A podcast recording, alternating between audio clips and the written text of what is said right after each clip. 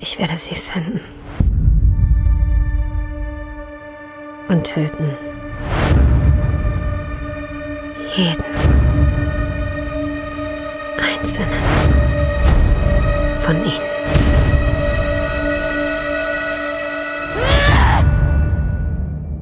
The Shock 2 Podcast, your program for video games, comic books, movies, and much more. Hallo und willkommen bei einer neuen Folge Shock 2 Podcast. Mein Name ist Michael Furtmach und heute erwartet euch ein großes Podcast-Special zu The Last of Us Part 2. Diese Woche ist es soweit. Am 19. Juni erscheint der nächste große Blockbuster aus dem Hause Naughty Dog exklusiv für die PlayStation 4. Eines der wahrscheinlich letzten großen PlayStation 4 Spiele dieser Ära. Auf alle Fälle aber eines der Videospiele des Jahres 2020. So viel ist jetzt schon sicher. Wir tragen dem natürlich Rechnung. Auf Shock 2 findet ihr jetzt schon ein großes Special zu The Last of Us Part 2, inklusive einigen Spezialartikeln, einem Trivia, wo ihr jetzt schon überprüfen könnt, ob ihr auch das genötige Wissen habt für den zweiten Teil. Also da gibt's jede Menge Fragen, knifflige Fragen rund um den ersten Teil und die Entwickler Naughty Dog und Ihr findet seit einigen Tagen auch schon das komplette Review zu The Last of Us, spoilerfrei vom Alexander Amon verfasst. Auch das gibt schon auf der Shock 2 Webseite, garniert mit einem wirklich schönen Gewinnspiel. Wir verlosen nämlich unter allen Teilnehmern eine riesige Collectors Edition. Die ist sehr gefragt, über 200 Euro wert, oftmals schon vergriffen mit Statue und viel drumherum. Äh, Steelbook ist dabei und, und, und. Also es ist wirklich ein, ein schöner Preis. Ja, auch den gibt's im The Last of Us Part 2 Special auf der Shock 2 Webseite. Was erwartet euch aber jetzt in diesem Podcast? Und zwar wird es da zwei große Beiträge geben. Der erste Beitrag Jetzt gleich im Anschluss, da rede ich mit dem Shock 2 Redakteur Clemens Stangl über die Geschichte von Naughty Dog und im ganz Besonderen natürlich über den ersten Teil, über das erste The Last of Us. Was war das Besondere an dem Spiel?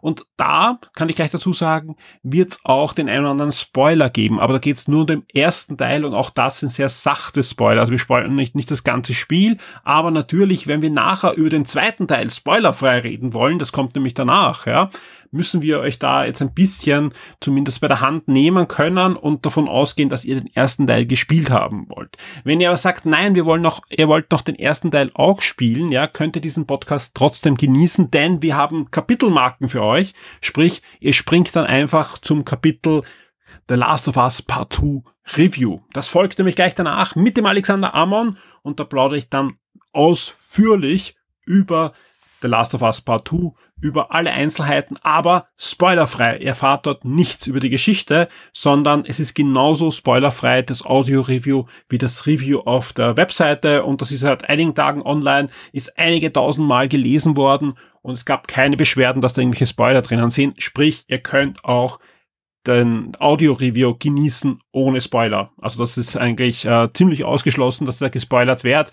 Natürlich, ja, mit der mit der einzigen Klammer, dass Dinge vorausgesetzt werden, die im ersten Teil passieren. Also sprich, ähm, Ellie überlebt, ja, und das weiß man, weil man das Cover sieht und deswegen äh, kann ich das auch an der Stelle sagen, ohne jetzt irgendwie Angst zu haben, dass ähm, die, die, die Spoiler-Armee auf mich zuläuft, weil einfach auf jeden Werbebanner, auf jedem Cover ist Ellie drauf, sprich, davon könnt ihr ausgehen, ja, dass wir das natürlich voraussetzen, aber sonst, ja, gibt's keine Spoiler in dem Audio-Review und ihr habt dann einfach zwei schöne Beiträge. Der erste über den ersten Teil und über die Geschichte von Naughty Dog und der zweite Teil dann über das ganz neue The Last of Us Part 2. Ich wünsche euch auf alle Fälle jetzt viel Spaß beim Zuhören und macht mit beim Gewinnspiel, kommt auf die The Last of Us Part 2 Sonderseite, weil da findet ihr jetzt schon etliche Meldungen, Specials, eben das Trivia, das Gewinnspiel, das Review, äh, Artikeln und so weiter. Und das wird nicht stoppen, sondern auch noch die nächsten 14 Tage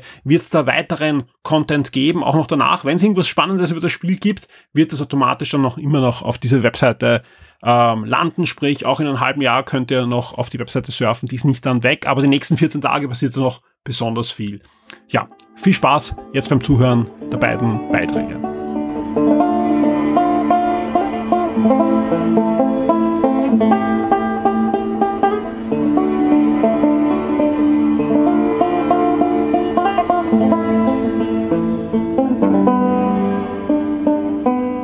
Ja, bei mir in der Leitung ist jetzt schon der Clemens. Hallo Clemens. Hallo Michi. Bevor ich nachher mit dem Alex über The Last of Us Part 2 rede, werden wir heute ein bisschen in die Vergangenheit gehen, schauen uns die Geschichte von Naughty Dog an und natürlich reden wir dann ausführlich über den ersten Teil, der noch immer absolut spielenswert ist. Aber auch vorher jetzt kurz über die Geschichte von Naughty Dog. Naughty Dog, ein Unternehmen, ja, das es ja schon richtig lange gibt, ja, das ist eigentlich, wenn man sich das anschaut, ähm, schon sehr beständig, ja. Äh, aber die Frage an dich, wann ist dir das erste Mal so bewusst Naughty Dog aufgefallen? Das erste Mal bewusst, würde ich fast sagen, mit der Uncharted-Reihe. Äh, wobei ich sagen muss, ich hab, bin damals mit Uncharted 2 eingestiegen und habe dann Uncharted 1 ähm, später darauf nachgeholt und dann eben alles weiter, seitdem eigentlich alles gespielt von Naughty Dog, also mit der Uncharted 3, muss ich sagen. Aber natürlich war es mein Begriff, äh, seitdem ich mich für Videospiele interessiere, dass eben auch schon äh, Jack and Dexter oder auch ähm, Crash Bandicoot zu verantworten gehabt haben. Nicht alle, aber einige Teile. Und ähm, ja, genau, also mit der Uncharted 3 bin ich eingestiegen bei Naughty Dog und mittlerweile auch ein, sollte ich fast nicht sagen, aber ein großer Fan von dem Studio. Ja, aber ist es ja wirklich. Also vor allem, vor allem äh, selbst wenn man ein Spiel jetzt nicht gut finden würde, kann man das Studio, kann man einfach nichts Böses dagegen sagen. Ja, das ist echt das, äh, das, das, das Schlimme dran, ja, dass die, wenn man sich anschaut, Crash Bandicoot hat halt einfach, oder auch das Crash Bandicoot Racing, ja, hat einfach die, die PlayStation 1 absolut ausgenutzt, ja. Wenn man sich anschaut, Jack, Jack and Dexter, vor allem Jack and Dexter 2 dann, ja, ja. Ähm, das macht Dinge mit der Konsole, die eigentlich nicht nicht dafür vorgesehen sind. Also es ist einfach technisch ein Wahnsinn, was die aus der PlayStation 2 rausholen.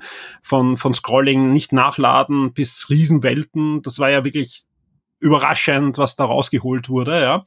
Äh, und geht halt weiterhin äh, dann eben zu Uncharted und The Last of Us, wo die PlayStation 3 halt ausgepresst wird, bis, bis das letzte Bittchen da herauskommt, ja.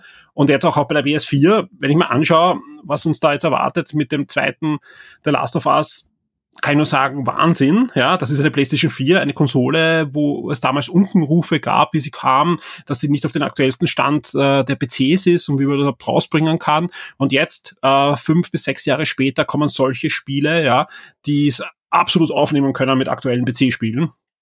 Ja, und, und die eigentlich wegblasen, ja. Und Mal sehen, was da jetzt in Zukunft kommt, aber dazu kommen wir dann später noch. Wenn man sich aber die Geschichte von Naughty Dog anschaut, ja, und das ist das Spannende, weil auch wenn, wenn du mich als erstes fragst, Naughty Dog, ja, jeder zählt auf. Crash Jack and Dexter, Uncharted, The Last of Us, ja. Aber die Geschichte geht einfach doch viel, viel länger, weil das Unternehmen wurde schon 1986 gegründet und äh, zwar von Andy Gavin und, und Jason Rubin. Ja, Jason Rubin ewig lang bei dem Unternehmen dabei, die ganze Jack and Dexter-Reihe ist von ihm, auch zum Teil auch die Designs und so weiter. Äh, und die haben für Electronic Arts und auch für andere Firmen damals Spiele umgesetzt, für Apple II, für DOS, für Amiga und so weiter. Mein erstes Naughty Dog Spiel, und ich sage aber ganz ehrlich, bewusst war das für mich kein Naughty Dog Spiel, aber ich habe es im Regal stehen und habe es mir damals gekauft, ist Rings of Power fürs Mega Drive. Das war ein Rollenspiel. Und, und da waren sie schon ähm, ziemlich cool drauf.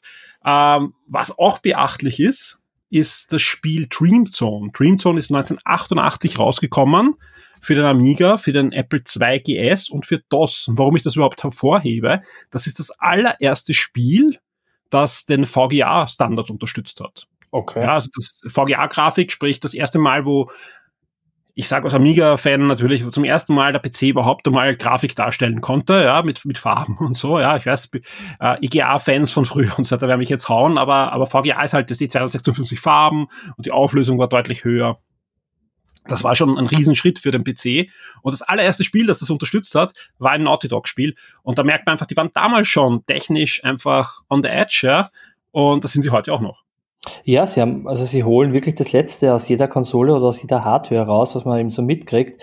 Wie gesagt, also bei mir waren halt die Schritte vor allem in der, ja, fast muss man sagen, PlayStation 3 Ära, also das erste Mal, dass ich sie so bewusst ähm, ähm, kennengelernt habe. Davor aber bei Freunden auch auf der PlayStation 1 und auch auf der PlayStation 2 natürlich die anderen Spiele auch gespielt, aber da mit dem Namen Naughty Dog, äh, da habe ich die Spiele noch nicht mit dem Studio Naughty Dog in, in, in wie soll man sagen, in Zusammenhang gebracht. Einfach da war es, okay, coole Spiele, äh, möchte ich mehr davon haben, aber wie gesagt, ähm, da habe ich mich noch nicht dafür interessiert, welches Studio das war und das mit VGA-Status und das, das ganze, diese, diese ganze Geschichte, dass du diese Haut, hautnah miterlebt hast, unterstreicht halt wieder mal, dass du alt bist. Das stimmt, ja. ja. Äh, wobei, wobei ich damals nicht am PC gespielt habe und das, hab, und das ist auch ein Fakt, den habe ich nicht hautnah erlebt, ja. So, aber okay. ich weiß gar nicht, ob ich da schon am Amiga unterwegs war. 1988, glaube ich, habe ich noch C64 gespielt, ja. Aber, ähm, aber ja, ich meine, ich, ich widerspreche dir jetzt nicht, das ist schon, aber Rings of Power ist 91 kommen, das habe ich mal wahrscheinlich 91, 92 am Mega Drive gekauft, also das stimmt schon, ja. Ähm, was echt schön ist, ja, ich, ich konnte, ich glaube 2002 war das, bin ich nach London geflogen und habe mit Jason Rubin ein Interview geführt und habe auch gefragt, das ist schon ein Wahnsinn, ja. Das Jack and Dexter 1 war so, dass man gesagt hat, das ist das, der, der Peak von der PlayStation 2 und das 2 hat halt, äh, Jack and Dexter 2 Renegade hat das pulverisiert, ja. ja das hat ausgeschaut, das wäre eine andere Konsolengeneration und vor allem, man darf nicht vergessen, damals auch, äh, Microsoft ist schon mit der ersten Xbox kommen und es war wirklich so, dass ja die Xbox Classic Spiele haben durch die Bank besser ausgeschaut als PlayStation 2 Spiele. Ja. Also wenn ein Spiel von Electronic Arts, von Konami, von Name It rauskam, das Xbox Spiel hat bessere Texturen gehabt, war flüssiger, hat oftmals eine bessere Auflösung gehabt. Also es, du hast einfach durch die Bank in der PS2 eigentlich abbissen. Und dann kam halt Naughty Dog und hat das wirklich gleichgezogen. Ja, also das Spiel äh, hat besser ausgeschaut als viele Xbox-Spiele und das war schon war schon ordentlich. Also da, da kann man nur den Hut ziehen und es ist einfach super, dass einfach ähm, auch Sony hergeht und uns nicht sagt, ihr müsst jetzt ewig Crash Bandicoot machen oder ihr müsst ewig Jack and Dexter machen oder ihr dürft auf der PlayStation 3 neben Uncharted noch eine zweite Serie starten. Das sind ja alles Risiken. Wenn man sich anschaut, wie ein God of War Studio zittern musste, ja, ein neues God of War machen zu dürfen und wir waren kurz vor der Schließung, dann weiß man, auch ein, ein Studio wie Naughty Dog ist jetzt nicht so, dass ja. die jetzt machen können, was sie wollen und wenn sie halt einen Flop machen, haben sie halt einen Flop, ja, sondern die müssen liefern, ja, die haben da extremen Druck, dass da ein Spiel geliefert werden muss. Umso mehr ist der Druck natürlich auch jetzt mit, mit ähm, The Last of Us 2. Wir wissen ja. alle, es wird ein gutes Spiel. Ja. Ihr werdet es gleich hören. Der Alex wird da voll des Lobes sein, ja.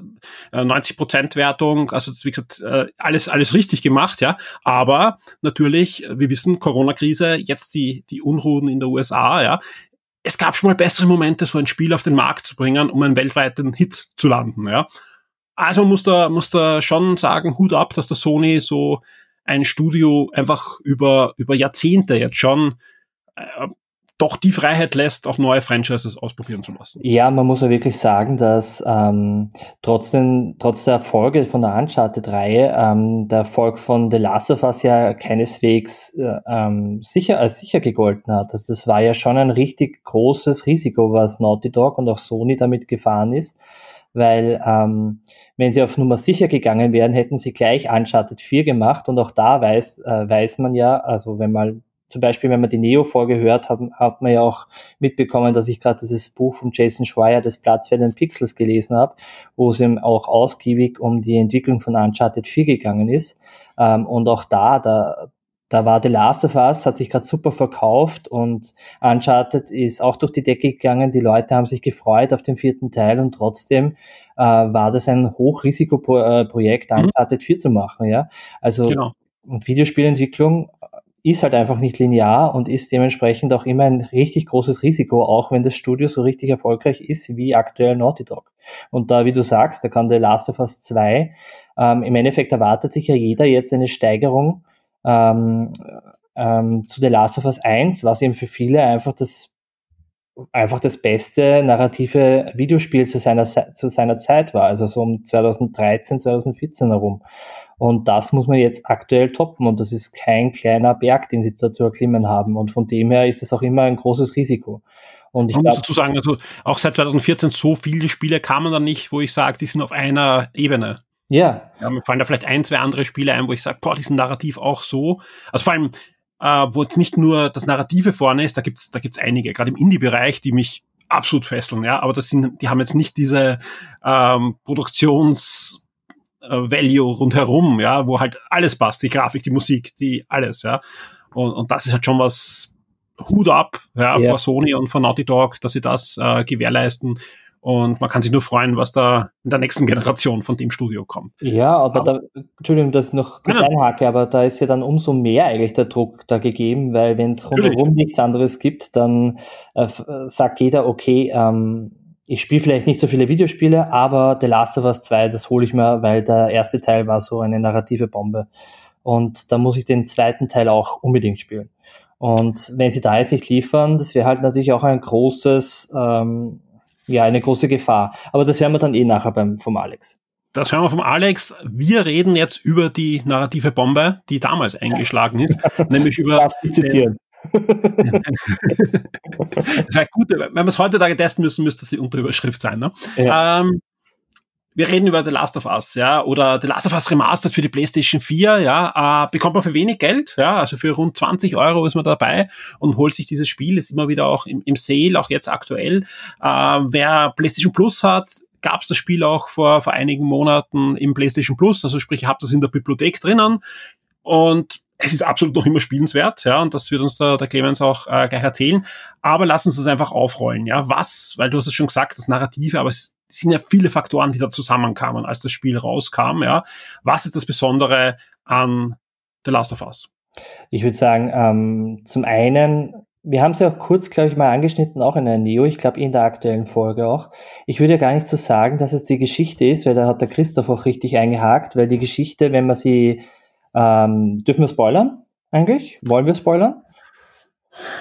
Das sind nur die Fragen, die wir uns eigentlich vor der Sendung ausmachen sollen. Ich ja. würde sagen, ich würde ich würd nicht alles spoilern, ja, ganz einfach, aber ich würde ich würde sagen, das Spiel ist jetzt doch schon einige Jahre alt, ja, und, und ich würde ich würde einzelne einzelne Sachen kannst du ruhig sagen. Ja. Okay, also wie gesagt, ich versuche. Und wer es nicht hören will, ja, dann einfach, ich werde Kapitelmarken machen bei dem Podcast, ja.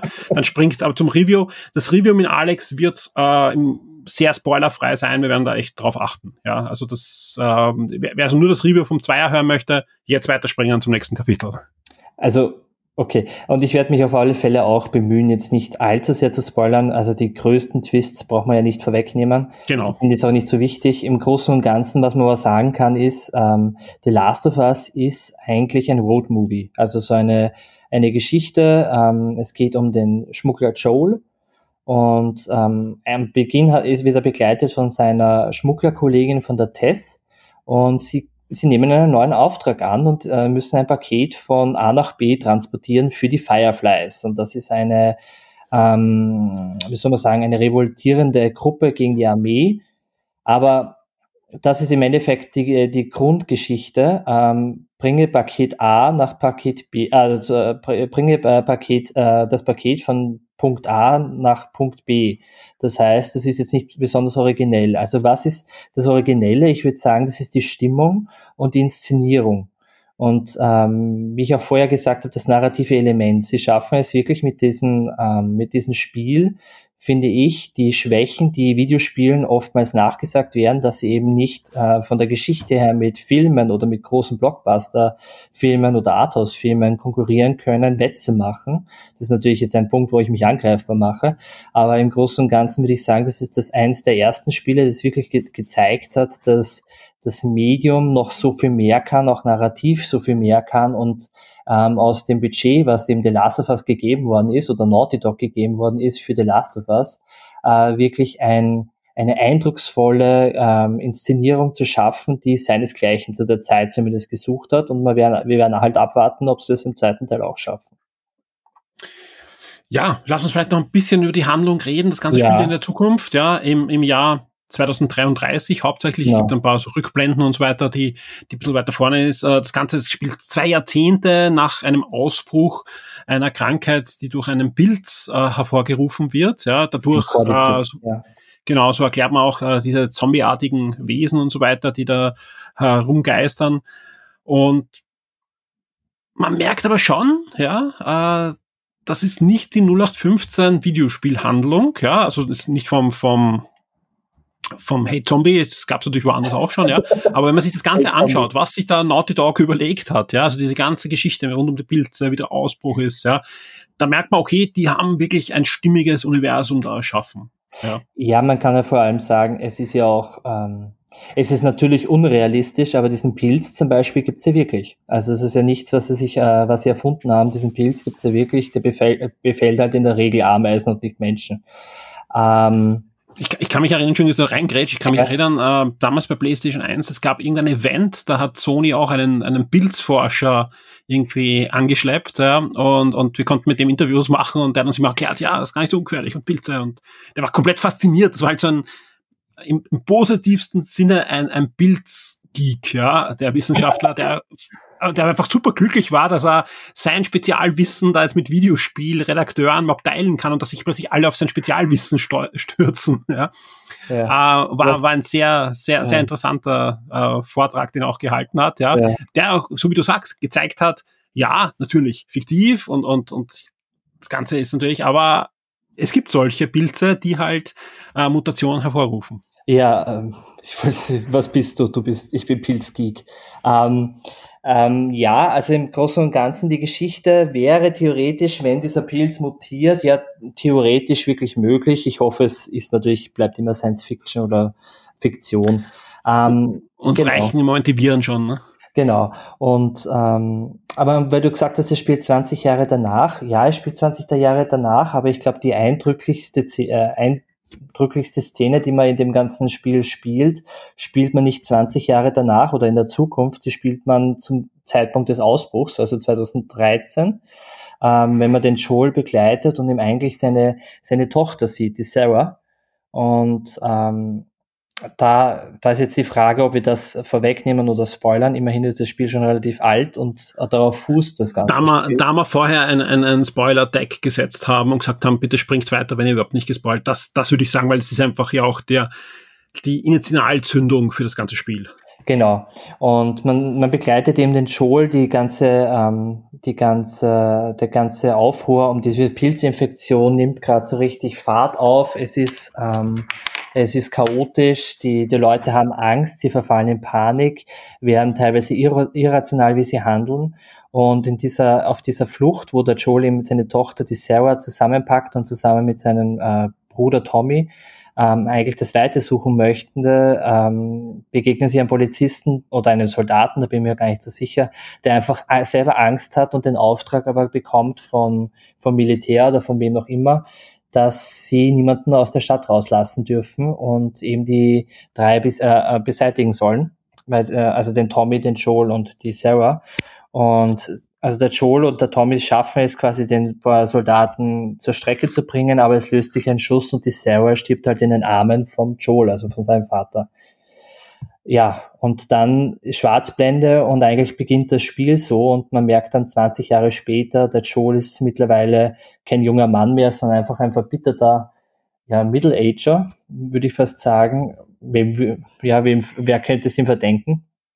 Und er ist eben mittlerweile an diese Welt angepasst. Man muss ja bedenken, diese Welt äh, mit dem Virus, mit der Apokalypse, also Postapokalypse, die eigentlich stattgefunden hat, gibt es jetzt schon 20 Jahre und man merkt es in eigentlich jeder Handlung vom Joel und auch ähm, von allen Leuten, die sich in dieser Welt be äh, befinden. Okay, das ist jetzt nicht erst jetzt oder vor einem Jahr passiert, das ist jetzt wirklich schon 20 Jahre her und eigentlich der Alltag. Ähm, man könnte jetzt den, das geflügelte Wort die neue Normalität benutzen. Also es ist nicht mehr so, wie es früher mal war. Und natürlich haben sie es aber noch so in Erinnerung. Also es gibt immer wieder Erinnerungen zurück an das Leben zu der, wie es früher war, wie es gut war. Und jetzt halt mit das raue Leben eigentlich und das raue Überleben eigentlich, ja. Genau. Und ähm, dieses Paket, von dem wir vorher gesprochen haben, das entpuppt sich halt ähm, nicht als einfache Lieferung, was sie ja sonst einfach liefern, wie Waffen oder Medikamente. Es entpuppt sich halt als die Ellie, eine gleich 14-jährig, ein 14-jähriges Mädchen, was die Fireflies unbedingt beschützt haben wollen. Und man weiß eigentlich nicht, warum sie es äh, unbedingt beschützen äh, wollen und warum es so wichtig ist für diese Organisation. Aber nachdem der Joel und die Tess eben neue Waffen brauchen, ich glaube, das war der, war der Gegenwert, den sie eintauschen, ähm, nehmen sie halt ähm, den Auftrag an und bringen halt die, wollen halt die Alice, äh, Ellie den Fireflies quer über das Land bringen. Genau, und das ist im Großen und Ganzen die Geschichte. Und da passieren halt sehr viele Twists und Turns, wie es halt für Naughty Dog-Geschichten mittlerweile üblich ist. Ja, Spiel ist äh, damals rausgekommen, hat weltweit Traumwertungen bekommen, auch damals äh, im, im Controller D. Das Review, ja, habe ich gerade vor mir, hat übrigens der Alexander geschrieben, ja, also so, so wie heute hat er damals sich äh, Last of Us unter den Nagel gerissen und hat gesagt, das ist äh, das Spiel, das ich äh, spielen muss. Ich will jetzt nichts vorwegnehmen, aber wenn ich mir das Review anschaue, er, er kommt zu einem ähnlichen Schluss, ja, weil ähm, und das ist das, was du ja auch jetzt schon erzählt hast, es ist jetzt nicht kein gutes Launespiel. Ja, es ist jetzt nicht das Spiel, das ich am Abend einwerfe und, und nachher ja gestärkt aufstehen kann und sage, das ist jetzt geht's mal viel besser, sondern es ist ein ein Spiel, das eine Geschichte erzählen will, das Emotionen wecken will. Ja, auch äh, der, die Naughty Dog hat sich jetzt auch schon zu Wort gemeldet im Vorfeld äh, zu Last of Us 2, wobei, wenn man den ersten Teil kennt, dann sollte man auch das wissen und sagen, nein, wir haben dieses Spiel nicht designt, um euch eine gute Zeit zu machen, sondern um Geschichte zu erzählen, um Emotionen aufzurütteln. Und das ist, glaube ich, auch die Besonderheit, ja. Es ist eben, wenn du jetzt kommst von einem Last of Us, wo du halt Indiana John like den Anti-Helden hast, der ja, genau, äh, danke. Äh. Uncharted kommst und, und den Anti-Helden hast, der Indiana Jones like da äh, die, die, die Freundin hat und so, dann, dann dann wirst du halt schon in ein Loch geworfen, wenn du dich vorher nicht informiert hast. Wenn du siehst, ah, neues Naughty Dog Spiel, cool. Ich glaube einfach, dass dieses Spiel oder die zwei Spiele sich einfach an Leitmotiven orientieren. Also anders als jetzt Uncharted, wo, wo man mhm. hingegen sagen kann, okay, Uncharted ist, hat auch Motive, denen es folgt, also narrative Elemente, ähm, wie zum Beispiel bei Uncharted 4 die Rückkehr vom Bruder. Aber im, äh, viel mehr ist es bei The Last of Us beim ersten Teil ist mehr dieses ähm, der Joel hat seine Tochter verloren und die Beziehung zwischen Joel und Ellie, also dieses, ähm, der Joel wird entdeckt langsam wieder Vatergefühle für die Ellie und es entwickelt sich so eine Vater-Tochter-Beziehung zwischen den beiden und ähm, die Entscheidungen, ähm, die, die die zwei treffen müssen, um zu überleben und um ans Ziel zu kommen. Ich glaube, das sind so die die, die, die Leitmotive von dem ersten Teil. Und das zweite, das zweite Spiel, zumindest wie man es hört aus den Vorberichten und so weiter, orientiert sich halt sehr, sehr stark an dem Leitmotiv Rache. Ähm, und wohin Rache führt und wohin auch Gewalt führen kann. Weil man sieht ja auch, äh, wenn man die ganzen, zum Beispiel die neueste State of Play, die ja nur für das ähm, The Last of Us 2 war, ähm, oder auch diese ganzen Inside The Last of Us 2 Videos sieht, äh, dann merkt man, das Spiel ist sehr gewalttätig und sehr explizit gewalttätig, von dem her auch kein, nichts für schwache Nerven. Und ich glaube, das haben sie bewusst so gemacht. Das haben sie nicht nur gemacht, so weil sie jetzt ähm, Gewalt verherrlichen wollen, das glaube ich nämlich gar nicht, sondern eher, weil sie vor Gewalt abschrecken wollen und weil sie einfach ze zeigen wollen, ich habe das Spiel noch nicht gespielt, das zweite Teil, also von dem her kann ich da vollkommen unvoreingenommen sein. Aber ich glaube einfach, dass sie zeigen wollen, okay, Gewalt führt zu Gegengewalt oder äh, löst zumindest ähm, ähm, neue Sachen aus, die man nicht unter Kontrolle hat. Und ich glaube, das ist das Leitmotiv vom zweiten Teil. Und ähm, deswegen bin ich gespannt, ob es einen dritten geben wird, weil wie sie da dann die Kurve finden wollen. Weil wenn man Gewalt sieht, wird man wahrscheinlich was anderes ernten oder etwas ernten, was man nicht so gerne hat. Ja, also man wird sehen, ja, wie es dann ausgeht für alle. Ja. Ja. Ja, äh, es gab noch einiges drumherum um dieses erste Spiel. Es gab auch ein Comic, das ist äh, ziemlich gleichzeitig herausgekommen, ja. auf Deutsch, bei Crosscult damals. Das war interessant gezeichnet, war ja von äh, den Machern, die auch Scott Brill ähm, gemacht haben und so weiter, sprich vom Comic-Stil ja cartoonhaftig, was komplett konträr eigentlich der Stimmung des Spiels war, ja, war aber geschrieben, die, die Handlung und so weiter, vom Nile äh, äh, Truckman, ja, der auch der ah. Creative Director mhm. des ersten Spiels war. Und deswegen hat es eigentlich sehr gut eingefangen. Es war so eine Vorgeschichte, wenn man sagt, muss ich das gelesen haben, würde ich sagen, nein. Ja, wenn ich aber sage, ähm, wenn mich aber fragt, ist es gut? Kann man es lesen? Würde ich sagen, ja. Also wie gesagt, man kann das ruhig lesen. Es ist aber jetzt nicht der große Wurf, den man unbedingt gelesen haben möchte. Äh, es ist einfach, es ist eine Vorgeschichte rund um Ellie, bevor sie äh, in das Spiel einsteigt. Ja. Uh, aber hast du Left Behind gespielt, den DLC? Ist das ähm, im Endeffekt einfach die Comic-Umsetzung von Left Behind oder Nein. Nein. Ja, ich, ich, also du, du hast, du hast natürlich den, du hast halt auch da äh, die, diese Vorgeschichte, ja, und es gibt Überschneidungen, ja, aber eben das ist der Punkt, ja, nachdem Left Behind ra äh, rausgekommen ist, ist das Comic, obwohl es jetzt nicht eins zu eins ist, ja, noch mehr, du musst das nicht gelesen haben, natürlich. Ja. ja. Ja, ich glaube einfach, ähm, was man noch dazu sagen muss, generell zu dem Spiel und zu Naughty Dog, The Last of Us ist vor allem der Beginn vom Aufstieg von Neil Druckmann. Weil mhm. ähm, vorher war mehr oder minder die starke Frau bei Naughty Dog, zumindest hatte ich den Eindruck, die Amy Hennig. Und ähm, als, im Endeffekt, die hat, war ja auch verantwortlich für die Uncharted-Serie, zumindest eins bis drei meines Wissens nach. Und dann kam eben ein zweites Team unter der Leitung von dem Creative Director Neil Druckmann und hat eben The Last of Us ähm, gemacht und das eben für äh, viele einfach das bessere Spiel ist. Ähm, nicht unbedingt für mich, ich würde einfach nur sagen, einfach für viele, besonders auf erzählerischer Ebene. Und dann wurde, äh, wurde ja die Amy Hennig, gerade was bei, bei Uncharted 4 ist, ähm, äh, abgelöst und der Neil Druckmann hat auch bei Uncharted 4 übernommen und jetzt macht er als Creative Director den zweiten Teil von The Last of Us. Also für mich ist der The Last of Us oder die ganze Geschichte dahinter auch der Beginn von der Erfolgsgeschichte von diesem Creative Director. Also mal mhm. schauen, ob das weitergeht. Ja. ja. Ja, muss, muss abwarten. Ja. Also wie gesagt, generell Naughty Dog, da gab's immer so Wachablösen, ne? eben so wie ich gesagt habe, Jason Rubin hat halt die Jack and Dexter Spiele nach vor gepusht und vorher auch äh, Crash Bandicoot maßgeblich äh, mitentwickelt und auch vom Aussehen und vom Charakterdesign war eigentlich eher die, die Vorgabe und, und das, das ist so ein das ist das Besondere, weißt wie viele Studios gibt's, ja, die, die halt auch mal im Olymp waren und dann geht halt ein Creative Director oder geht äh, eine Gruppe von Leuten, spaltet sich ab, Rare, Hust, Hust, äh, und, und das Studio kann nicht mehr anschließen an die großen Erfolge und die schaffen es halt. Also das ist halt schon beachtlich, ja. Auch natürlich, wenn, wenn nicht alles Gold, was glänzt ist. Also ich will jetzt nicht sagen, das ist dort, dort das Schlaraffenland.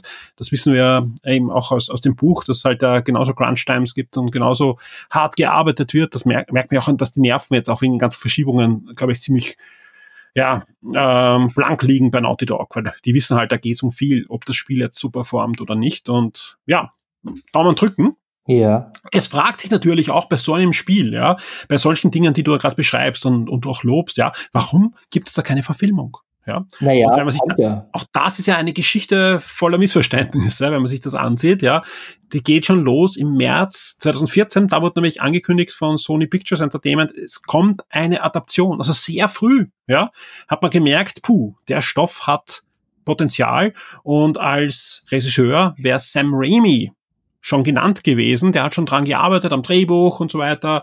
Ähm, die Mace Williams hat, hat äh, die Ellie spielen sollen. Also war alles schon, schon auf, auf, äh, auf einer auf Schienen, ja. Und zwei Jahre später hat es geheißen, uh, ja, eben bei einem Interview mit Truckman, wie es jetzt ausschaut mit der Filmung, ja, dass der in der Entwicklungshölle ist. Ja. ja, aber da wurde ja vor kurzem erst angekündigt, dass es ihm jetzt keinen Film mehr geben wird, sondern dass es ihm eine HBO-Serie geben wird. Also The Last genau. Us wird zur HBO-Serie, was ich ja sehr, sehr faszinierend finde, weil das bedeutet, wenn es wirklich stattfindet und wenn es wirklich funktioniert, dass da auch ordentlich Budget dahinter sein wird.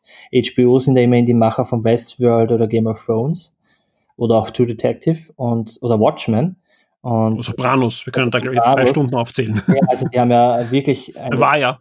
Ja, der war ja, ja. Die haben ja wirklich eine lange Erfolgsgeschichte, was äh, gute narrative Stoffe angeht und ja. ich könnte mir gut vorstellen, dass das ähm, ja in guten Händen ist, ja. Und das ist in guten Händen, denn es gibt zwei Personen, die maßgeblich für diese Serie verantwortlich sein sollen. Das eine ist Nile Truckman, ja, okay, der, dem, dem glauben wir jetzt, dass er mit dem Stoff umgehen kann. Und der andere ist Craig Mazin. Ja, und der ist niemand geringer als der kreative Kopf hinter Tschernobyl.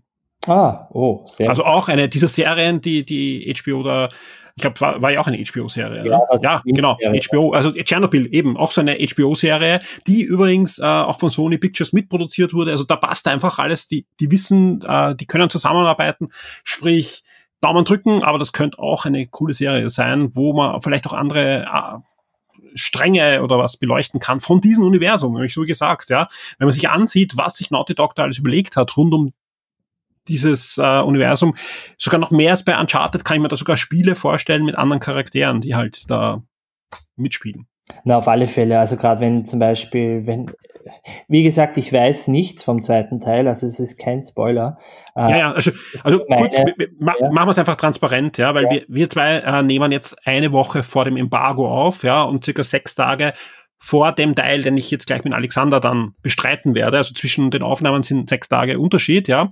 Ähm, und auch das Preview zum Beispiel, das von dir geschrieben wurde auf der Shock 2 Webseite, wurde ohne ohne Berührung mit dem Alexander ähm, äh, produziert, ganz einfach, weil da strenge Embargos liegen, ja, zwischen allen, was, was der Alex wissen darf, ja. Wir waren eines der ersten Magazine weltweit, die einen Review-Code bekommen haben. Äh, dementsprechend war natürlich auch das, der, der Vertrag, ja, und der Alex war da sehr abgeschottet, hat mit, mit niemand von der restlichen Redaktion reden dürfen dass der ja nichts nach außen dringt, ja. Und alles, was wir da jetzt gesprochen haben, ist noch eben vor dem Embargo, ja. Die, die Wertung habe ich jetzt schon verraten, weil ihr das natürlich erst nach dem Embargo hört, ja. Aber sonst, ähm, ja, weiß der Clemens noch nichts, der hat auch das Review noch nicht lesen dürfen.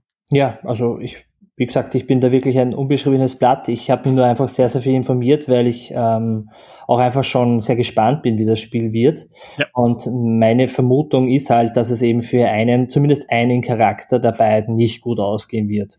Und meine Vermutung ist eben die Ellie. Und von dem her, wenn du jetzt ansprichst, ähm, ähm, man könnte es so ähnlich machen wie bei dem Uncharted The Lost Legacy. Man könnte Uncharted auch ja ohne Nathan Drake fortführen. Man könnte auch The Last of Us ohne die beiden fortführen. Das glaube ich schon.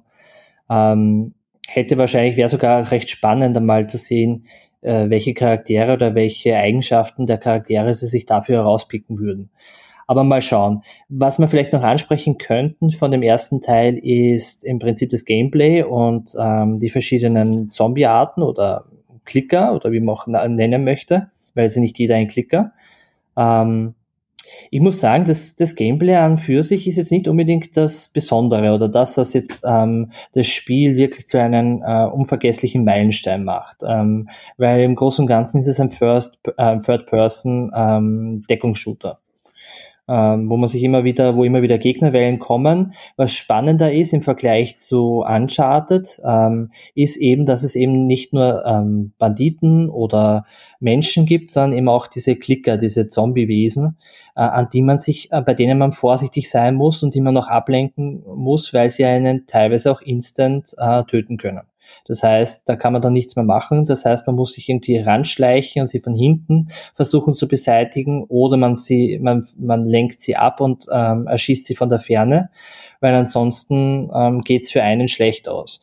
Ähm, und das ist aber im Großen und Ganzen das Gameplay. Und ähm, was sie jetzt angekündigt haben für den zweiten Teil ist, dass es eben nicht nur diese vier verschiedene Zombie-Arten gibt, also Runner, Clicker und es gibt ja noch ein paar andere, ähm, sondern dass jetzt eben auch neue dazukommen werden. Äh, die einen sind eben die Shamblers und dann gibt's noch eine dritte, also eine fünfte oder sechste Version, die man ja nur angedeutet bekommen hat. Also da bin ich auch schon sehr gespannt, wie sich das Ganze weiterentwickelt.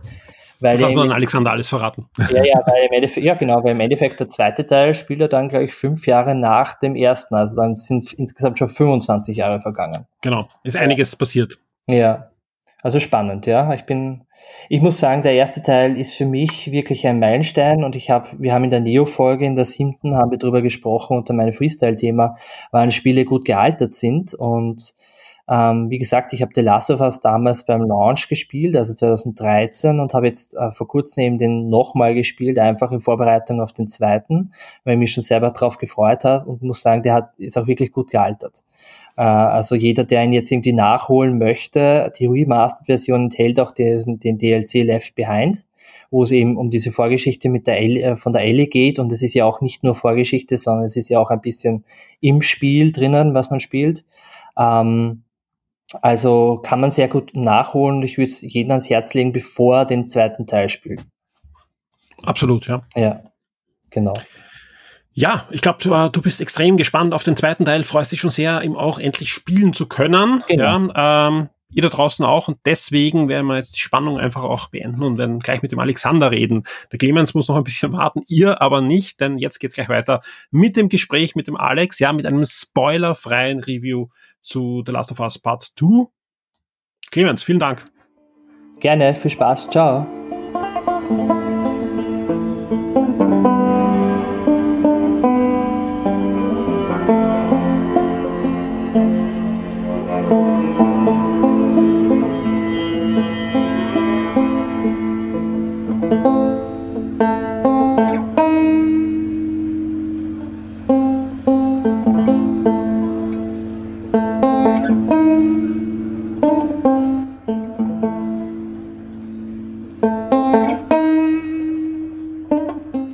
Schon bei mir im Küchenstudio, der Alexander. Hallo Alex. Hallihallo. Du hast das Review von The Last of Us Part 2 auf Shock 2 veröffentlicht Mhm. und getestet und gespielt. Ausführlich. Ja, wir haben eines der ersten Review-Muster überhaupt bekommen und haben da wirklich, ja? Mehr als zwei Wochen Zeit gehabt bis zum Embargo. Mhm. Ja. Also es gibt da keine Ausreden, dass du das Spiel nicht ausführlich testen konntest. Auch weil es keine Multiplayer hat. Ja.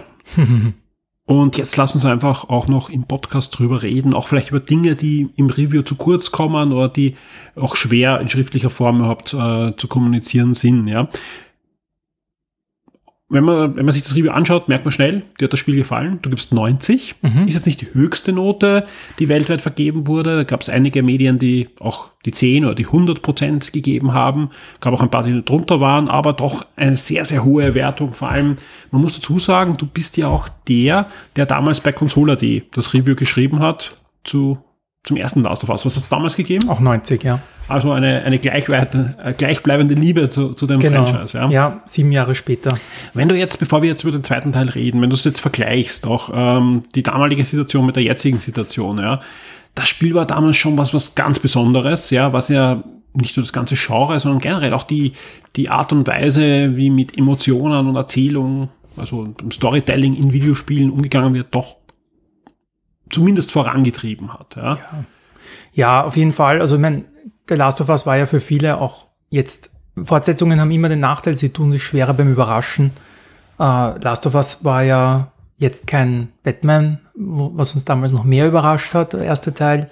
Aber es war trotzdem ein, wir kannten den, den, den Entwickler ja primär von Uncharted. Ihr habt ja jetzt im Vorgespräch quasi auch schon die, die anderen Spiele von Naughty Dog besprochen, aber zu der Zeit waren es einfach die Uncharted-Macher und du hast hast jetzt nicht wirklich wissen können, was dich genau erwartet. Ich meine, man kannte Trailer und so, man wusste, es ist dunkler, aber dann, was einem wirklich erwartet war, war nicht ganz klar und dann war es da und jeder, der das Spiel gespielt hat, die ersten, weiß nicht, erste halbe Stunde mit, mit diesem Rückblick äh, oder dem, quasi dem, dem Ausbruch, wie, wie es so im Ganzen kam, ist einfach, das hat dich weggeblasen. Das war einfach so intensiv und, und dann einfach auch diese Erzählweise, dieses sehr emotionale, dieses, ähm, diese Beziehung zwischen, zwischen diesem großen, erwachsenen Joel und, und dem, dem jungen 14-jährigen Mel- äh, Ellie äh, Mädel. Ähm, das war einfach damals noch als Nichtvater und dann, wie ich es jetzt im Februar nochmal gespielt habe, wissend, dass, dass ich ein Kind kriege, das war nochmal, und das haben auch im Forum viele geschrieben, Ja. wenn du Kinder hast, das war einfach ein, eine Situation, mit der du dich iden- identifizieren konntest. Und dann eben dieses furchtbare Setting mit, mit, äh, mit diesem Endzeit-Szenario. Es war schon, war schon ganz was Besonderes. Und ich habe es jetzt beim, beim nochmal Spielen der Remastered-Version, die es ja jetzt gratis für die PS4 gab, ähm, eigentlich in einem Satz fast wieder durchgespielt. Weil es, finde ich, noch immer funktioniert. Ich, habe auch äh, die Previews angeschaut, die wir da ja fast zwei Jahre vorher schon angefangen haben bei Consola, die damals, ja, und da gab es noch Infokästen, spielt das im Uncharted-Universum überhaupt? Und, und wie hängt das zusammen mit Uncharted? Und, und ähm, ja, das, das ist natürlich alles äh, dann hinfällig gewesen, ja, weil nein, es gab keinen Nathan Drake Zombie in, in dem Spiel und das wollte auch keiner sehen, weil es einfach ein ganz anderes Spiel war, ein ganz anderes Spielgefühl, ja. Und ich glaube, in diese Kerbe schlägt ja auch der, der zweite Teil ganz intensiv, der ja jetzt ähm, auf der PS4 wohl auch den würdigen Schlusspunkt setzt an, auf diese Ära. Ja, also deshalb ist auch dieses magiert natürlich nach der Next Gen, aber das Spiel ist so ein bisschen wie eine, wenn, wenn nochmal aufhorchen lassen, glaube ich, God of War 2 war das damals, was auf der PS2 noch. Jeden Fall irgendwie God of War, einer Ja. auf der PS2 oder Donkey Kong Country am Super Nintendo. Genau. Das waren nicht die zwei Titel, die einfach so den, den Arm schon ausgestreckt Ja. haben die nächste Generation auf der Und jeder hat alten sich gedacht, warum kommt das nicht für Ja. die nächste Generation, aber hat nochmal gezeigt, was eigentlich möglich ist. Ähm, ja, The Last of Us, der, der Kollege hat es dann eh im Vorgespräch auch schon, man weiß ja schon so viel, ne? also das mit den, hat es ganz richtig gesagt, das spielt fünf Jahre nach dem ersten Teil, ähm, also 25 Jahre nach dem Ausbruch und äh, man, man, man schlüpft primär in die Rolle von Ellie. Diesmal ähm, entnimmt man auch den ganzen Artworks, dass, dass sie diesmal im Mittelpunkt steht, äh, mittlerweile zur Frau gereift. Und äh, sie sind in einer Stadt, Jackson, wo sich die beiden quasi ein normales Leben versuchen aufzubauen. äh, beim Bruder von Joel, der, der dort mit seiner Frau quasi da das, die Führung übernommen hat und dafür sorgt, dass halt alles in, in guten Bahnen läuft. Erinnert natürlich auch an, an Serien wie Walking Dead, wo es ja auch dann viel mhm. um dieses, äh, wir leben in einer Community und, und die, die Infizierten. Man könnte, von, man könnte von einer neuen Normalität reden, oder? Genau, richtig, ja. Neue Normalität, äh, ohne Masken. Ähm, und das, das Ding ist einfach, dass, dass, dass die Infizierten eigentlich so ein bisschen in den Hintergrund, also es ist quasi nicht mehr diese Hauptbedrohung, weil man hat sich arrangiert, man ist es gewohnt, die gibt's halt jetzt. Man weiß sich zu erwehren, wenn man aufpasst. Sie machen Spähmissionen quasi, dass, dass die Gegend quasi gesäubert ist vor diesen Infizierten und das, das, das fühlt sich und es nimmt sich auch Zeit immer am Anfang, das wirklich dich langsam an das, an das Spiel wieder heranzuführen. Also es gibt unendlich viele Cutscenes. Also beim zweiten Mal durchspielen habe ich dann immer die Cutscenes geskippt, weil ich sie ja schon kannte. Und, und man sieht dann erst, also es sind drei, vier Cutscenes hintereinander, also so ein bisschen Kojima-mäßig. Und, und das Spiel, du bist halt, gerade wenn du den Einser ein bisschen präsent hast, sofort wieder mittendrin. Also es ist, ähm, ich habe es ja auch im Review geschrieben, es spielt sich jetzt dynamischer, man ist halt eine 19-Jährige ähm, und nicht mehr ein weiß nicht, mit 50er oder End 40er, wie er damals war. Ähm, sie kann springen, sie kann schwimmen, äh, sie kann ausweichen, Nahkampfattacken. Ähm, es gibt jetzt als neues Feature hohes Gras und niedriges Gras, wo man entweder durch äh, schleicht oder durchrobbt. Also es gibt ganz viel mehr an, an Spiel, äh, was, was mich damals beim Einser auch ein bisschen gestört hat, dass es eigentlich spielerisch recht limitiert war. Ähm, du hast halt diese Auseinandersetzungen mit anderen Menschen, die dich immer so ein bisschen in dieses, du gehst in Deckung und ähm, macht sie halt dann im Hinterhalt, also aus dem Hinterhalt irgendwie tot oder schießt auf sie. Und das Ganze gibt's mit Infizierten auch. Ähm, und, und das sind quasi die zwei Auseinandersetzungen, die du dann irgendwann intus hast. Und gerade im Einser, wo die Möglichkeiten jetzt, also es ist recht, recht, recht auf einer Ebene das Spiel gewesen und jetzt spielen sie vielmehr mit größeren Arealen, auch mit mehreren Stockwerken. Du kannst mal praktisch am Gegner vorbeischwimmen, du kannst in einem Stockwerk über ihn drüber laufen und so weiter. Also die, die Spielflächen sind breit, breiter und, und größer.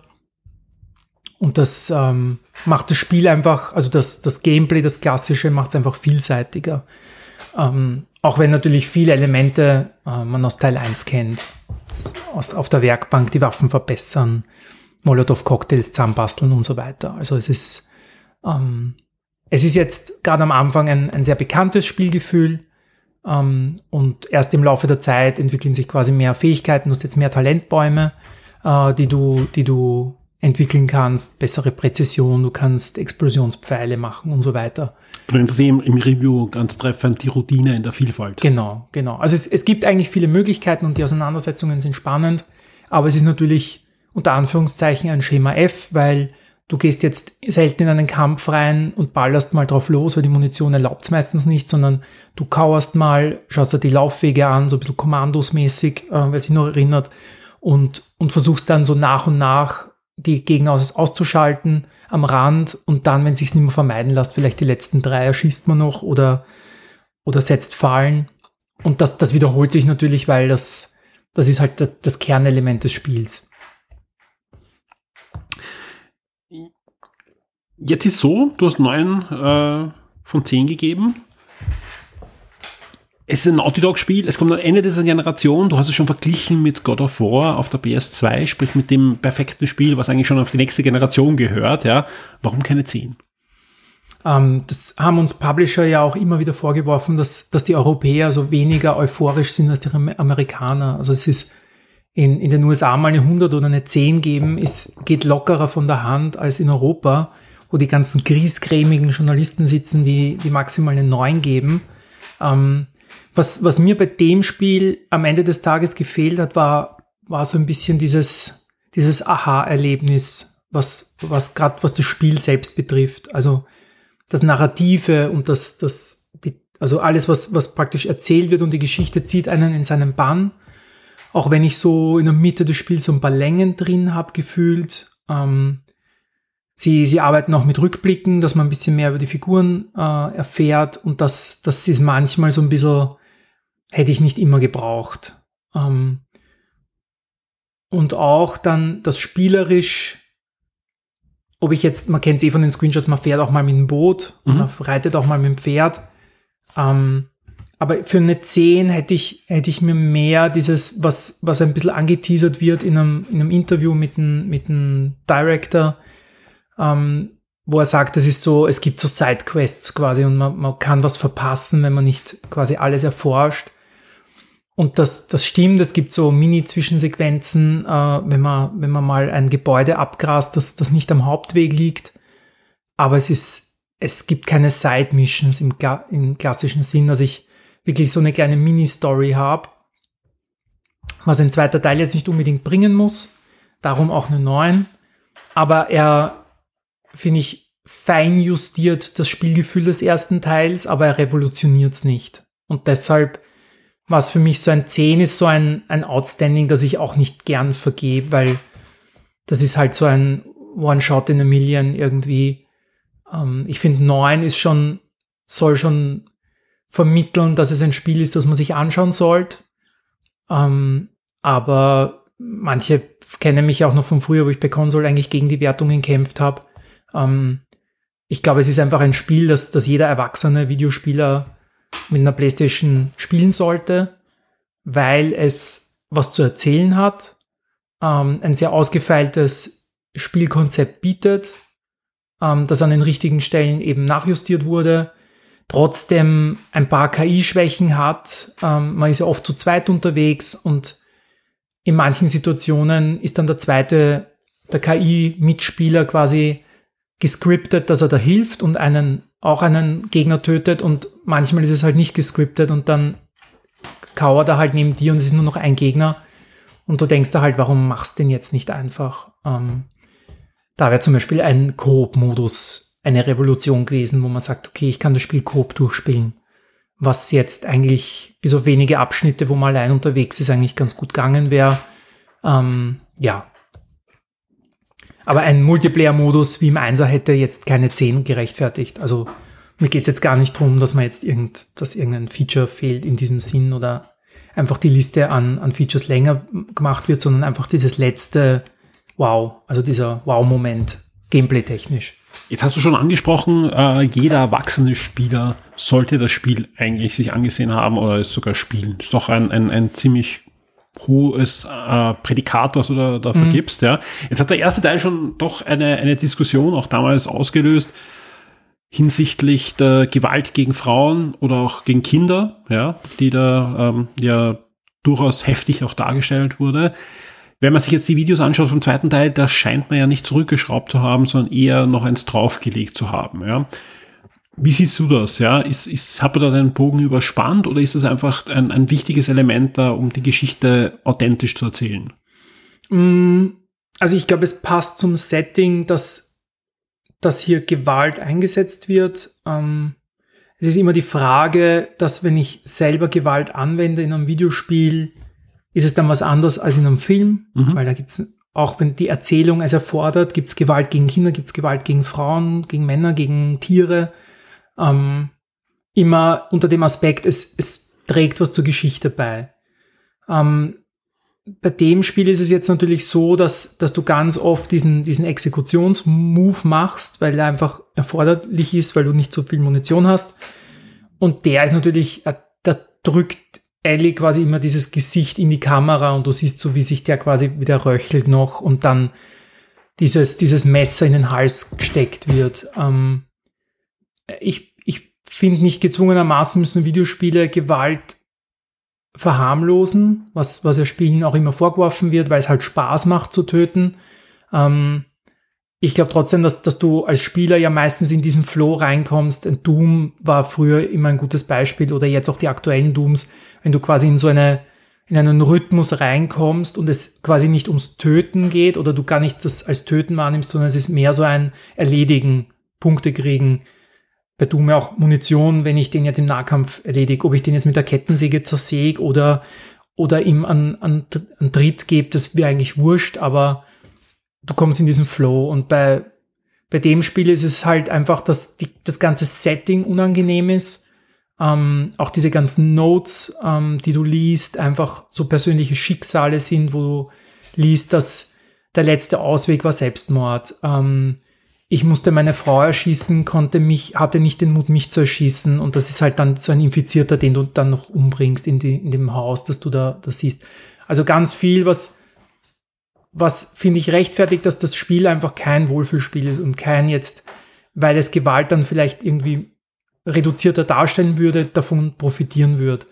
Was, was ich dem Spiel oder warum ich auch so ein bisschen hin und her gerissen war, ist, dass du hast wenig Wahlmöglichkeiten. Also da geht es jetzt weniger drum, was im Vorfeld auch diskutiert worden ist, wo man quasi beim, in, dem, in einer Zwischensequenz, glaube ich, sieht man, wie der Molotow-Cocktail auf einen Hund wirft. Ähm, ich finde das jetzt nicht schlimmer als ein Molotow-Cocktail auf einen Menschen werfen. Ähm, das ist einfach der, der Punkt, das ist, das ist Teil des Gameplays und, und das ist so, das, das gehört halt dazu, weil das, sie versucht zu überleben. Sie halt mit 14 gelernt zu töten sie ist halt dieser Mensch. Und es gehört ja auch dazu, dass du dich in dem Moment nicht gut fühlst, sondern dass Genau. du sagst, hey, ich muss diesen Hund jetzt töten, ja.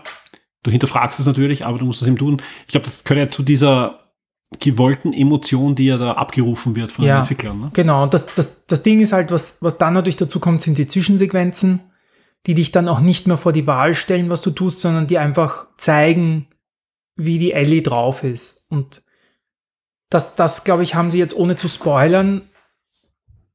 Auch Joel war im ersten Teil jetzt kein super liebenswerter Charakter. Hat sich total schwer dann mit der, mit der Ellie und wollte es erst nicht und hat es dann gemacht, halt, weil es sein Auftrag war. Aber, aber grundsätzlich glaube ich einfach, dass, dass Ellie jetzt ein noch schwieriger Charakter ist, den man gern haben kann. Und auch die anderen Figuren einfach eine Historie haben, die halt zum Teil in Rückblenden erklärt wird. Und, und man irgendwie und dann am Schluss einfach so, will ich das jetzt tun und du hast keine Möglichkeit. Und jeder, der dann vielleicht den Endkampf miterlebt hat, weiß, was ich meine. Ähm, da gibt es wenig Gewinner in dem Spiel. Und das, das ist so, Ich glaube, du hast zuerst äh, über, über Hunde, Hunde gesprochen. ja, Jetzt äh, findet das mein Hund gerade nicht so lustig. Life Molotow-Cocktails auf Hunde werfen, Genau. findet sie nicht so toll. Ja. Nein, auf jeden Fall, ähm, ja, schwierige Geschichte. Ähm, und darum glaube ich, dass es auch super spannend wird, wie die Diskussion ist, wenn die Leute das Spiel gespielt haben, weil es dann einfach darum geht, was, was, was wurde hier erzählt und die Geschichte lädt einfach dazu ein, sie zu diskutieren nachher. Ja, du, du sprichst einen wichtigen Punkt an, dass man ja auch im ersten Teil gemerkt hat, dass jeder Charakter wirklich im Hintergrund auch eine Geschichte hat, die in ihm arbeitet und die ihm eigentlich ein, eine Charakterentwicklung vorgibt, ja, die, die halt nicht die heile Welt ist, ja. Ähm, ist natürlich jetzt eine Frage, die relativ schwer zu beantworten ist, ähm, ohne zu spoilen. Da, wie gesagt, wir spoilen halt nicht, musst du sie nicht beantworten, wenn es nicht geht, ja. Aber wenn du jetzt ein bisschen in die Zukunft blickst, ja, äh, auch in Richtung eines möglichen dritten Teils, ja. Wie gesagt, ich habe das Spiel nicht gespielt, du hast mir auch nicht erzählt, wie es ausgeht, also drum ganz ins Blaue geraten und wenn du es nicht beantworten kannst, einfach sagen, kannst du nicht beantworten. Was glaubst du, erwartet uns in einem möglichen dritten Teil von, von der Charakterentwicklung? Ja, bekommen da wahrscheinlich Charaktere vielleicht eine Rechnung serviert, die sie jetzt äh, ausgelöst haben? Also da, da wir erst wahrscheinlich in zehn Jahren einen dritten Teil sehen, äh, kann ich jetzt eh sagen, was ich will, weil es wird sich keiner mehr erinnern dann. Ähm, Weil man sieht doch Ellie die ganze Zeit in, in den Videos, die man kennt. Ja, also ich ja. jetzt rein nur von den Videos, die ich kenne. Auch die Frage ist auf dem basierend, als sehr taffe, aber auch eben sehr verbitterte Person. Ja, aber die natürlich auch Gewalt sieht. Ja. Also ich finde, also es wird ein Aspekt, was auch unter Umständen zu meiner 9er Wertung und zu keiner 10er Wertung geführt hat. Es wird ein Aspekt, den man aus Teil 1 ja schon kennt, der Ellie betrifft, ähm, für mich fast ein bisschen zu wenig beleuchtet. Ähm, und das könnte ein, ein möglicher dritter Teil, weil man weiß es ja nicht, Uncharted 4 fühlt sich ja auch wie ein, ein, ein Ende des Kapitels an. Man könnte trotzdem eine Fortsetzung machen. Ich, ich hoffe, dass Naughty Dog aber vielleicht in eine neue Richtung geht. Ähm, Fortsetzungen könnte es immer geben. Ähm, es gibt ausreichend spannende Charaktere. Ähm, es ist eine spannende Welt. Ich, ich glaube aber trotzdem, also ich hätte von nach Last of Us 1 vielleicht schon gar keine Fortsetzung mehr braucht, ähm, weil es so eine schöne Geschichte war. Ähm, der Zweier setzt jetzt ganz viel drauf auf und deshalb, ich würde auch echt den Leuten empfehlen, wenn ihr einen Einser nicht gespielt habt, ihr, ihr versäumt A, was, weil das Spiel sehr gut ist und B, man nimmt, also es, es, es ist schon viele Anspielungen auf Teil 1 und deshalb würde ich echt den Zweier jetzt nicht spielen, weil der Hype gerade so groß ist und ich habe es noch nie vom Einser gehört, sondern versucht wirklich den Einser nachholen vorher, weil es ist, es basiert wirklich viel drauf. Ähm, man versteht viel mehr Zusammenhänge, man kennt die Charaktere, es macht wirklich Sinn.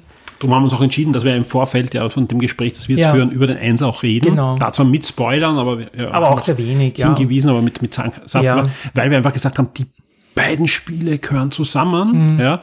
Und das Gute ist, den Einser kann man ja mit wenig Euro sich da auf die Mhm. Festplatte holen oder man hat eh auf der PlayStation Plus in der Bibliothek drinnen. Also das sollte man schon gespielt haben Ja. in der Generation. Ja. Also Fortsetzung natürlich möglich. Ähm, ich weiß nicht, ob ich es haben wollen würde. Aber nicht so bald auf alle Fälle. Nicht so bald. Ich brauche jetzt Zeit, um mich zu erholen. Eher wieder einmal ein Check and Dexter oder so. Ja, könnt, ja könnten es auch wieder machen, ja. Ähm, wo es aber auf alle Fälle schon in naher Zukunft äh, mehr Beleuchtung geben wird um dieses Universum, ist die Fernsehserie. Die wird nämlich schon Anfang nächsten Jahres, kann sein, dass es jetzt ein bisschen verschiebt mit der Corona-Krise, aber zumindest ist da alles auf Schiene. Endlich, nachdem ja etliche Filme und so geplant waren und verschoben und, und auf Eis gelegt wurden. Die Last of Us-Serie kommt auf HBO. Bei uns wird es höchstwahrscheinlich dann bei Sky laufen oder wenn es HBO schon gibt, wenn sie kommt, dann halt bei uns auf HBO auch, aber sonst ist ja der Vertrag mit Sky und ist ja von den Produzenten von Tschernobyl. Und jetzt ist auch der erste Regisseur bekannt gegeben worden vor ein, zwei Tagen. Und das ist auch kein Unbekannter, nämlich John Rank, der hat auch bei Tschernobyl einige ähm, Folgen Regie geführt, aber äh, auch bei The Walking Dead und Breaking Bad, also doch äh, sehr renommierte Serien, die er da mit verwirklicht hat. Wie sieht's Walking da Dead aus? passt ja auch thematisch. Ja, ja, gut. ich glaube auch sonst ja auch Breaking Bad und so sind ja auch nicht die immer nur gute Laune ja, ja. Nein, Tschernobyl war ganz großartig. Also ich glaube, der, der weiß schon, wie man die Thematik äh, rüberbringt, indem man Leute fesselt, ohne ihnen eben eine Sitcom vorzusetzen. Ja. Ähm, freust du dich auf die Serie? Sagst du, dieses, dieses Universum, was da in einem interaktiven Erlebnis ist, kann auch als Fernsehserie gut funktionieren, obwohl es das du ja gespielt hast? Ja, also ich habe Maggie leider nie gesehen mit Arnold Schwarzenegger, das ja, wo das Vorschaubild schon so aussieht wie, stimmt, wie ja. Ellie und Joel. Ähm, ja, sicher. Also der Stoff, ich meine jetzt natürlich auch der Zweier gibt insofern mehr her, weil es mehr, mehr aktive Persönlichkeiten gibt, mit denen du interagieren kannst. Ich glaube jetzt nur die zwei wäre wär wahrscheinlich für eine TV-Serie zu wenig, aber es gibt ja Charaktere, die, die man einbauen kann. Immer schwierig, weil natürlich du ein Bild im Kopf hast, das diese Videospiele natürlich kreiert haben und das quasi so wiederzugeben, dass die Fans auch zufrieden sind, glaube ich, ist keine leichte Sache. Aber wenn sie da irgendwie die, die Leute an Bord holen, die das, die das richtig machen, dann why not? Also Uncharted gibt es einen guten Fanfilm schon, äh, da wird ja auch immer äh, alle zwei Jahre das aufgewärmt, ob es da nicht einen Film geben könnte. Wahrscheinlich wird es jetzt auch als Serie kommen. Ja, ähm, ja ich, ich, wie gesagt, Serien mangelt es ja nicht. Ich meine, klar, jetzt ist es ein bisschen reduzierter vielleicht dieses Jahr. Ähm, ich würde mich auch über einen guten Film freuen, äh, der, die, der die Thematik äh, sich anschaut. Weil bei Serien bin ich immer dann so ein bisschen, okay, dann wird's erfolgreich, dann macht man noch eine Staffel und dann geht ihnen vielleicht der Stoff aus und so und dann überholen sie die, das Originalskript bei Game of Thrones und dann geht's gegen die Wand. Nein. Äh, nein, also es ist klar. Also ich, ich finde die, die Charaktere un unglaublich spannend. Ich meine, das basiert ja alles auf, auf Motion Capturing. Also es sind ja Schauspieler, die, die, die diese, diese, diese Gesichter inszenieren. Also so weit ist ja die Technik noch nicht, dass, dass solche Emotionen äh, ohne Menschen möglich sind. Ja. Äh, da kennt man ja dann die, also ich glaube, die Making-ofs waren auch beim Einser dabei, bei der Remastered. Dass Ja, das Naughty. Dog ist, ja, weil, weil äh, die machen nicht nur Motion Capturing, sondern die sprechen ja, während sie Motion Capturing machen, auch Genau. die, die Dialoge Ja. im, also ich glaube, es gibt kaum Spiele, die so gut alles einfangen in der Synchronisation als die. Hm. Ja. Als die. Und das ist, ist wirklich, wenn du die, die Zwischensequenzen siehst, auch dann zum Beispiel die eine, die ich jetzt erst beim zweiten Durchspielen gesehen habe, die eine von diesen Zwischensequenzen ist die, die, die man nicht automatisch Mhm. sieht, sondern die man nur sieht, wenn man halt wirklich sich umschaut in, in den Umgebungen. Ähm, da spielt die Ellie dann auf der Gitarre und, und, und singt ein Lied von Aha. Und das ist wirklich so, du, du hörst, du schaust einfach zu. Also du, du, du willst nicht skippen, wie es mir oft geht in Zwischensequenzen, also wenn irgendwelche Textbubbles auf, aufpoppen in Spielen, so denkst du, okay, wie, wie lang noch? Ähm, sondern das ist wirklich inszeniert wie ein Film und du hast auch das Gefühl, dass der Neil Druckmann, glaube ich, heißt er, Mhm. äh, bei ganz vielen Kameraeinstellungen, das ist cineastisch, das ist, Das, das folgt keinen klassischen Videospielregeln, sondern eher Filmregeln, wie wie es inszeniert ist. Das, da geht jemand aus dem Bild und taucht vielleicht woanders wieder auf und, und die Kamera zoomt ganz langsam. Und es ist wirklich, es nimmt sich Zeit. Es ist halt dieses, auch der Soundtrack. Also jeder, der die Musik kennt und, und die in den Trailern auch immer wieder kommt, das ist ganz ein eigener Stil und ganz ruhig und eben dieses Gitarre spielen. Das ist, das ist wirklich, das, das ist alles Stimmung einfach die das Spiel unglaublich gut transportiert und auch im Einser immer, das was auch im 2 übernommen haben, das Stilelement Fade Out. Also die Szene ist aus, Fade Out. Und dann ist schwarz. Und ein paar Sekunden ist der Bildschirm einfach schwarz. Und mhm. dann blendet es erst wieder auf und dann steht wieder ja. Überschrift vom nächsten Kapitel. Und das sind so alles so Stilelemente. Früher hat man Ladezeit gesagt, Alex meint genau, Stilelement. Stilelement, genau. Nein, das ist wirklich, wirklich schön und, und wie gesagt, man kann, man kann im Spiel sicher Sachen vorwerfen, aber, aber nicht, nicht die Inszenierung und wie du in dieses Spiel reingezogen wirst. Man muss dazu sagen, du hast es auf einer PlayStation 4 Pro gespielt. Mhm. Ja, ähm, technisch spielt es, glaube ich, alle Stücke, die man von ja. der Konsole sich erwarten kann. Und das dürfte auch das Spiel sein, was technisch die Konsole am meisten ausreizt. Ja, auf jeden Fall. Also es, es ist wird ja auch, glaube ich, im Forum schon mittlerweile diskutiert, dass, dass der Lüfter warm wird, ist ja das große Ding. Aber das tut er bei mir bei auch bei Retro-Spielen. Genau, also das ja. ist einfach momentan mit der Bauweise scheinbar ja. auch der Konsolen äh, nicht anders möglich. Bei mir steht es auch so ein bisschen im Regal drinnen, also ich, da ist jetzt auch nicht, die steht nicht frei. Also auch bei Spider-Man habe ich keine Heizung braucht. Also genau, ja. Also das, das sind einfach diese Spiele, die halt dann einfach, da, da wird alles angeworfen. Aber dann, ich habe eh meistens mit Kopfhörern gespielt, weil es auch diese, mhm. diese, also A, möchte ich keine Zombies laut in der Wohnung natürlich. schreien lassen, wenn der Kleine da ist. Und B ist es natürlich dann akustisch auch, naja. auch noch einmal ganz was anderes, wenn du diese Klicker und so, so ein bisschen von links hörst und ein bisschen von rechts. Ähm, also gibt es ein paar Spiele, die ich sowieso lieber mit Kopfhörern spiele, von daher, ähm, ja, da höre ich den, den, den Lüfter gar nicht. Ja, Alex, vielen Dank. Ich glaube, damit haben wir unser Audio-Review mhm. fein abgeliefert.